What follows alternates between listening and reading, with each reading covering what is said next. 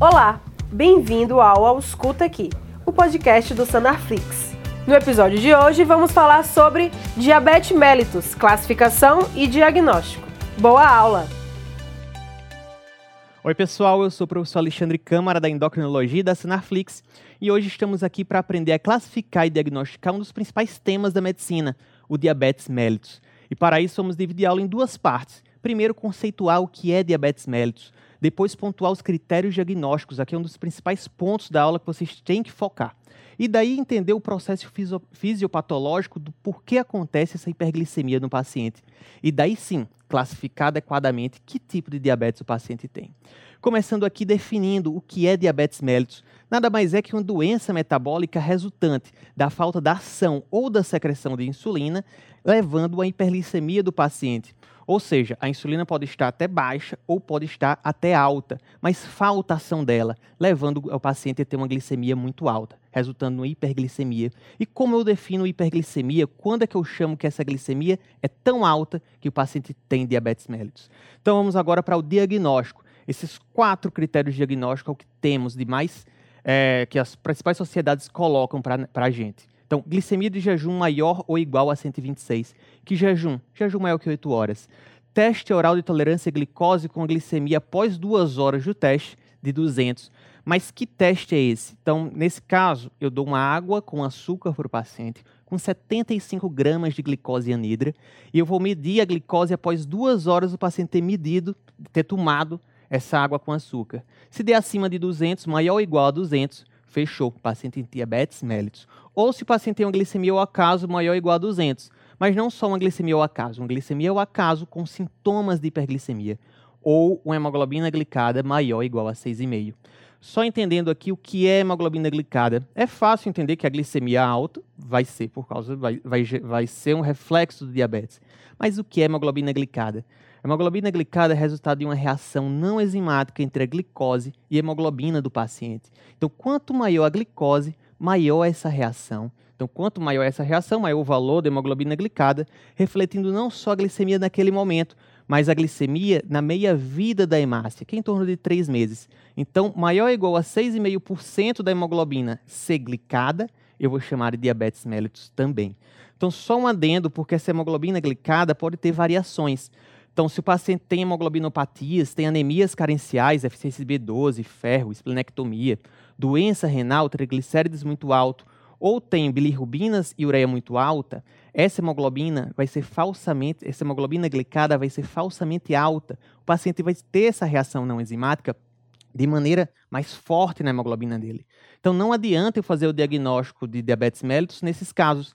A mesma coisa se eu tenho uma hemoglobina glicada falsamente baixa. Então se eu tenho uma hemoglobinopatia que reduz a meia-vida da hemácia, tipo anemia hemolítica, ou o paciente tem hemorragias, transfusão de sangue, autohemoterapia, ou está usando apsona, vitamina C, vitamina E, ou a paciente está grávida, o turnover da hemácia é maior. Então, tiro mais hemácia velha e coloco mais hemácia nova. Na hora que eu coloco mais hemácia nova, o que acontece? Ela está menos glicada, ela, tá ela reagiu menos com a glicemia. Então, o reflexo não vai ser de três meses, vai ser de um mês. Então, vai ser falsamente baixa. Então, atenção, nessas situações, a hemoglobina glicada não tem valor diagnóstico. Outros pontos importantíssimos para o diagnóstico de diabetes. Qual a única situação que podemos fechar o diagnóstico de diabetes sem necessidade de confirmação do exame? Eu não chamei atenção naquele primeiro slide, mas vou chamar atenção agora. Todos aqueles critérios eu preciso confirmar com o mesmo teste ou com um teste diferente, mas sendo em momentos distintos. Então, se eu faço hemoglobina é, glicada em um momento, eu posso confirmar com a glicemia de jejum em outro momento, no dia seguinte, depois de dois dias, enfim tenho que pegar dois momentos distintos e confirmá-las, mas existe um teste, existe um método daqueles, um critério que eu não preciso confirmar. E qual é? Sintomas de diabetes mellitus associado a uma glicemia acima de 200. Se eu tenho sintomas e tenho uma glicemia que confirma esses sintomas, não preciso nem fazer, não preciso nem fazer outro teste, já está confirmado. E que sintomas são esses? Quais os sintomas mais comuns do diabetes mellitus descompensado? Então são os famosos 4 Ps os polis, poliúria, polidípsia e polifagia associada à perda de peso. Afinal, a insulina é um hormônio anabólico. Quando falta insulina, eu vou perder esse anabolismo e o paciente vai perder peso. Então, fechamos aqui os critérios diagnósticos do diabetes, mas temos os critérios diagnósticos do risco aumentado do diabetes ou do pré-diabetes. E quais são eles? Então, vou usar aqueles mesmos pontos para fazer esse diagnóstico do pré-diabetes. Então, se eu tenho uma glicemia de jejum não acima de 126, mas entre 100 e 125, ou um teste oral de tolerância à glicose, que mostrando a glicemia entre 140 e, 120, e 199 na segunda hora, ou uma hemoglobina glicada entre 5,7 e 6,4, eu vou ter um risco aumentado para diabetes. Então, vou ter que olhar esse paciente mais de perto. Uma outra nomenclatura que vocês podem encontrar além do pré-diabetes é quando a glicemia de jejum está entre 100 e 125, vou chamar de glicemia de jejum alterada. Ou um teste oral de tolerância à glicose entre 140 e 199, eu posso chamar de intolerância à glicose. Então, foca nos critérios diagnósticos tanto do diabetes como no pré-diabetes, que é importantíssimo tanto na vida acadêmica de vocês quanto na vida prática. Afinal, muitos de, muitos de vocês vão trabalhar, é, vão ser generalistas no início da carreira e diabetes mellitus é o que mais vai ter no consultório de vocês. Ok? Então, agora que sabemos diagnosticar, precisamos saber qual tipo de diabetes e quais os tipos que existem de diabetes. Então, a Sociedade Brasileira de Diabetes, a Sociedade Americana, pontua quatro principais tipos de diabetes. Primeiro, diabetes autoimune. Dentro do diabetes autoimune, eu vou ter o diabetes tipo 1 e o LADA. E qual a diferença? O que é LADA? Diabetes uh, tipo 1, todo mundo já ouviu falar. Mas o LADA é o diabetes autoimune latente do adulto. Então, calma que eu vou explicar para vocês. Então, pontuando é, diretamente, a diferença é assim. O LADA demora entre o início dos sintomas e a necessidade do uso de insulina, pelo menos seis meses. Então o paciente começa a ter sintomas de poliúria, polidípsia, mas é mais arrastado, demora mais que seis meses. O diabetes tipo 1 começou os sintomas ou abriu uma cetoacidose, em menos de seis meses o paciente vai precisar usar insulina. Então, esta é a principal diferença. O LADA geralmente acontece em adultos com mais de 35 anos, mas essa não é a principal diferença. Eu posso ter um diabetes tipo 1 em pacientes com mais de 90, 95 anos. Existem relatos de casos. A principal diferença é essa lua de mel o tempo que o paciente tem os sintomas e que leva para a necessidade de uso de insulina.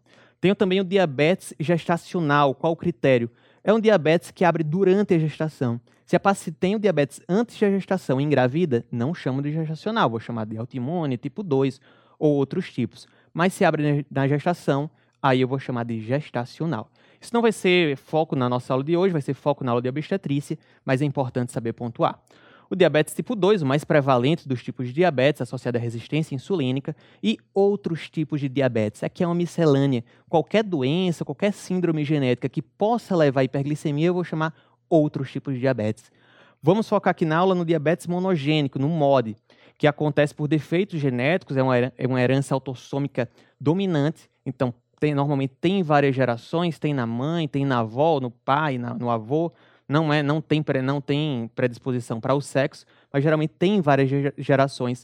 O paciente apresenta geralmente hiperglicemia com menos de 25 anos. Mas posso ter doenças associadas a que geram lesões pancreáticas, insuficiência é, pancreática, hemocromatose, doenças de depósito, corticoides. Aqui tudo vai entrar nos outros tipos, mas vamos focar agora no MOD. Então, colocando agora a fisiopatologia, começando com a diabetes autoimune. Então, o que eu preciso para desenvolver um diabetes tipo 1 ou um diabetes autoimune? Tem que ter uma predisposição, não é qualquer um que abre um diabetes tipo 1. Então, geralmente, essa predisposição vai, vai ser mediada pelo HLA, aquele mesmo transplante de medula óssea. Então, se eu tenho algum desses HLAs, DR3, DR4, DQ2, DQ8, associado a uma exposição, a uma exposição ambiental, que pode ser por infecção viral, vai desenvolver anticorpos os principais anticorpos são esses aqui. Antilhota, anti-insulina, anti-GAD65, anti-IA2 ou anti-IA2B e o antitransportador de zinco tipo 8. Então, esses anticorpos vão lá nas células beta-pancreáticas atacar as células beta-pancreáticas, fazendo com que diminua sua função e progressivamente o paciente vai precisar entrar com insulina porque as células beta não vão estar funcionando mais. Então, resumidamente, essa é a fisiopatologia do diabetes autoimune. Relação ao diabetes tipo 2. Diabetes tipo 2 é muito associado à resistência insulínica, síndrome metabólica, obesidade, ganho de peso. Mas esse é um critério que atualmente é vigente, mas não só isso. Antigamente pensava, ah, se é obeso vai ser diabetes tipo 2. Não, não é mais assim. Essa foto aqui do diabetes tipo 2 não existe mais. Então a resistência insulínica pode ser mediada por outros processos. Mas só entendendo aqui o que é essa resistência insulínica. Vamos aqui fazer um esquema para vocês entenderem. Então, em geral, a insulina liga-se, o receptor da insulina nas células, no músculo, no fígado, enfim, todas as células do organismo, exceto os neurônios, que a, que a glicose pode entrar sem essa ação da insulina. Então, na hora que a insulina liga no seu receptor, vai, é, vai estimular a fosforilação da tirosina. A tirosina vai ativar o GLUT4, o GLUT vai para a membrana celular e o GLUT vai fazer com que a glicose que esteja fora da célula entre para dentro da célula. Qual o problema da resistência à insulina? A insulina vai estar lá no organismo, inclusive pode estar até mais alta do que o valor habitual. Ela vai se ligar no seu receptor. Só que em vez de fosforilar a tirosina, ela fosforila a serina. E fosforilando a serina não vai agir adequadamente, não vai levar a ação do GLUT4 para a membrana adequadamente. Então a glicose chega lá, não encontra o GLUT. Se não encontra o GLUT, não entra na célula, ficando na circulação, levando a hiperglicemia. Além desse fator que leva à hiperglicemia, que é a diminuição da captação de glicose, eu tenho outros mecanismos. Então, vou mostrar para vocês que o diabetes, que o diabetes mellitus do tipo 2 não é só resistência insulínica, não é só obesidade, tem outras coisas. Eu tenho diminuição da secreção de insulina pelas células beta. Calma, esse conceito não era do diabetes tipo 1, diabetes insulinopênico, não é mais. O diabetes tipo 2, que está muito descompensado com a glicotoxicidade, eu também tenho diminuição das células beta, eu também tenho diminuição da, da secreção de insulina. Então, muitas vezes eu tenho que dar insulina para esse paciente inicialmente para diminuir essa toxicidade, para daí as células beta voltarem a agir. Esse processo é reversível. Além disso, eu tenho aumento da secreção de glucagon pelas células alfa. O glucagon vai, vai quebrar é, vai quebrar o glicogênio armazenado tanto no fígado quanto no rim, aumentando mais ainda a glicemia do paciente. Eu tenho aumento da lipólise pela falta da ação da insulina, isso gera aumento do triglicérides e aumenta ainda mais essa resistência insulínica. Vou ter também aumento da produção de glicose hepática, mediada até por todos esses outros processos, mas diretamente também eu posso ter esse aumento da produção de glicose hepática. Vou ter defeito na é, diminuição do efeito da incretina, se é isso, vocês têm que ter um pouquinho de calma que eu vou explicar para vocês. O que é incretina? Incretina são hormônios produzidos no intestino que informam ao pâncreas, ei pâncreas, tem comida aqui. Então, incrementa a ação da insulina, por isso que, a, por isso que o nome são incretinas. Diferente de quando colocamos glicose por via endovenosa. Na hora que colocamos glicose por via endovenosa, não vai ter glicose no intestino, ou seja, não vai ter essa ação da incretina. Então, em geral, a mesma quantidade de glicose, se eu colocar endovenosa e se eu colocar pela boca, endovenosa vai aumentar mais a glicose, porque eu vou estimular menos a insulina. E o que é que eu tenho a ver o diabetes com isso? O problema é que o diabetes, um dos, um dos pontos da fisiopatologia do diabetes mellitus tipo 2 é que vai diminuir essas incretinas. As principais são o GLP-1 e o GIP. Não tendo essas incretinas, o paciente vai comer e não vai ter esses hormônios para estimular o pâncreas. Logicamente, o pâncreas não vai produzir tanta insulina quanto vai ser necessário. Além disso, tem outra coisa. O GLP-1 é um hormônio anorexígeno. Ele informa o hipotálamo, ei, tem comida aí, para de ter fome. Quando o paciente, quando o diabético não tem esse hormônio atuando, ele vai ter mais fome, vai comer ainda mais. Então é um processo que vai se retroalimentando, aumentando ainda mais a glicemia. E tem tratamento para isso. Cada um desses pontos vai ter tratamento. Na aula de tratamento vamos especificar. Ok? Continuando aqui, aumento da reabsorção de glicose. Em geral, o, nós que não, as pessoas que não têm diabetes, vai comer, vai aumentar um pouco a glicose, a glicose vai passar no glomérulo, vai ser reabsorvida, mas quando passa no túbulo proximal, o nosso corpo pensa, ah, não vou perder caloria, vou reabsorver essa glicose. E reabsorve. Esse processo acontece ali até por volta dos 200, 250 de glicose, Aí o paciente começa a perder glicose pela urina. Só que no diabético, ele, ele, esse processo de perder glicose pela urina não é até 200. O paciente às vezes fica até 250, 300 para começar a perder glicose pela urina. Então, é uma das vias que o paciente perderia glicose, mas ele não perde porque tem diabetes mellitus do tipo 2. Outra coisa, disfunção de neuroreceptores, de neurotransmissores. Nesses casos, nesses casos, o paciente sente mais fome e ainda aumenta ainda mais a, a resistência insulínica pelo aumento de triglicérides na circulação. Então, todos esses oito mecanismos aqui, que também é conhecido como octeto do De Frons, o De Frons foi o pesquisador que descreveu cada um desses processos, juntou, na verdade, cada um desses processos fisiopatológicos, vai gerar a hiperglicemia do diabetes mellitus do tipo 2. Então, esqueça aquela questão só da obesidade, existem vários outros mecanismos que também se associam para levar ao aumento da glicemia. Então, pegando esses processos fisiopatológicos, como diferenciamos se o paciente tem diabetes tipo 1, diabetes tipo 2 ou tem aqueles outros tipos de diabetes? Então, montei aqui a tabela para vocês entenderem melhor. Então, DM1, LADA, MOD e DM2. Como que é o início? Em geral, o diabetes autoimune tem início abrupto. Começa, tem aquela lesão pancreática e o paciente já fica sintomático, já tem aquelas polis, poliúria, polidípsia, perda de peso. Inclusive, 30% pode desenvolver cetoacidose diabética logo no diagnóstico. O LADA tem sintomas também, tem poliúria, polidípsia, só que menos intenso. E muitas vezes, por mais de seis meses, quer dizer, def, é, pela definição, por mais de seis meses, vai ter um bom controle glicêmico sem nada ou só com diabetes oral. O MOD também geralmente tem instalação lenta e é o diagnóstico muitas vezes por acaso. O paciente faz exames de rotina, vê lá uma hiperglicemia, mas não é obeso, não tem nada, e vai investigar. Era um diabetes, era um diabetes associado à hereditariedade, um diabetes genético. E no diabetes tipo 2 também tem instalação lenta, com poucos sintomas, mas com muitos achados. Ele tem sinais de resistência insulínica, a obesidade não é regra, mas tem muita obesidade, principalmente a visceral, aumenta a cintura do paciente. Idade. Diabetes autoimune, em geral, acontece em crianças e adolescentes, mas não é regra, como eu falei. Existem relatos de casos de mais de 90 anos TDM1. O LADA, por definição, geralmente acontece em adultos, com mais de 35 anos. O MOD é até os 25 anos, mas muitas vezes, pela falta de sintomas e pelo paciente não fazer exames de rotina, até pode acontecer o diagnóstico com 30, com 40 anos. E o diabetes mellitus do tipo 2, em geral, é acima do 40, de 40 anos. Infelizmente, essa realidade tem mudado. Com o aumento da obesidade infantil, com o aumento da obesidade né, nas idades mais precoces, pessoas antes de 40 anos vêm desenvolvendo a resistência insulínica e vêm levando o aumento do diabetes mellitus do tipo 2. Então, aqui, só para chamar a atenção, DM1 pode acontecer em qualquer idade e o que diferencia do lado é justamente o tempo do bom controle glicêmico sem insulina. Ok? Peptídeo C. Então, não falei até agora o que é peptídeo C, vou falar agora. Então, quando a insulina é secretada pelo pâncreas, o pâncreas não faz insulina diretamente. Ele faz a proinsulina, uma grande molécula que, tem, que é composta pela insulina e pelo peptídeo C. Então, ele joga na circulação, é, antes de jogar para a circulação, ele quebra entre as insulinas e o peptídeo C e joga os dois. O problema é que e essas duas moléculas passam pela circulação portal. E a circulação portal, o fígado, capta muita insulina. Então, quando vamos medir a insulina na circulação periférica, muitas vezes a insulina está baixa e não reflete adequadamente o quanto o pâncreas está produzindo. Então, uma maneira que encontramos para avaliar esse reflexo da secreção pancreática é através do peptídeo C. Então, o peptídeo C fica muito pouco na circulação portal, então vai refletir muito melhor o quanto o pâncreas está produzindo.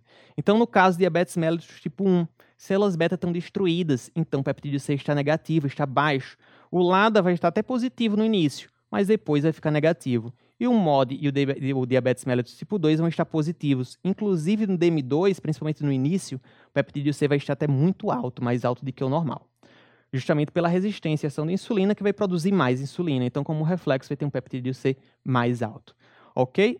Outras doenças autoimunes, importante lembrar, doença autoimune acompanha de doença autoimune. Então, se eu tenho diabetes mellitus do tipo 1, é muito mais fácil eu ter uma, um hipotireoidismo por Hashimoto, eu ter uma doença celíaca. Inclusive, é critério.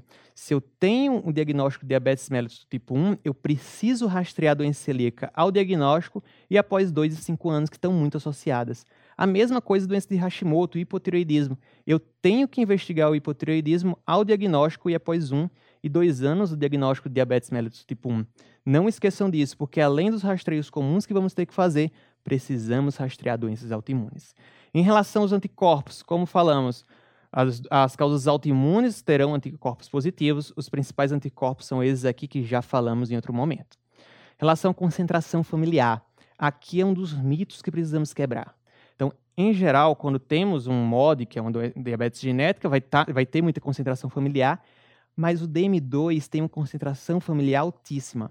tem herança poligênica, ou seja, tem genética associada, mas não é monogênica, não tem uma definição tão clara. Então, se é autossômica dominante, autossômica recessiva, é poligênica, tem vários pequenos genes que juntos vão levar a uma predisposição diabetes mellitus do tipo 2.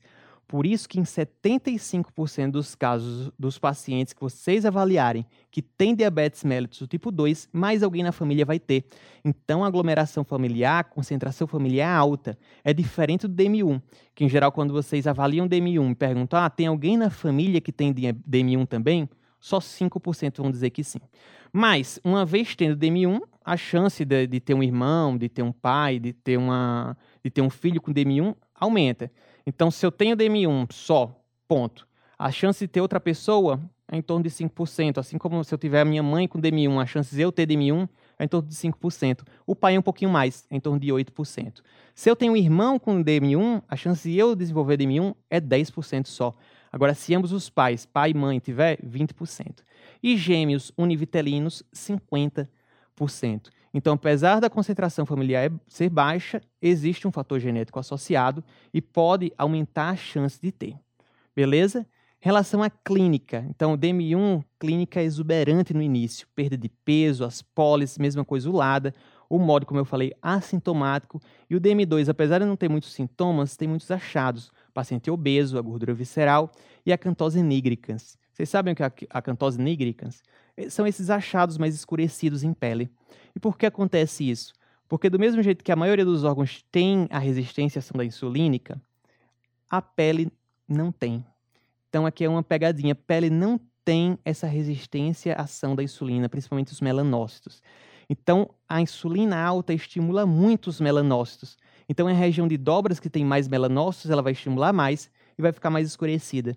Então, aqui é um diagnóstico que muitas vezes o dermatologista faz. Então, chega paciente lá no dermatologista, ah, tô com essa mancha, não consigo tirar, vai medir uma glicemia, tá com diabetes mellitus tipo 2, e muitas vezes tratando, diminuindo essa resistência insulínica, perdendo peso, é o que vai fazer essa paciente melhorar dessa acantose nígricas. E o que é que vocês não podem sair da aula sem saber?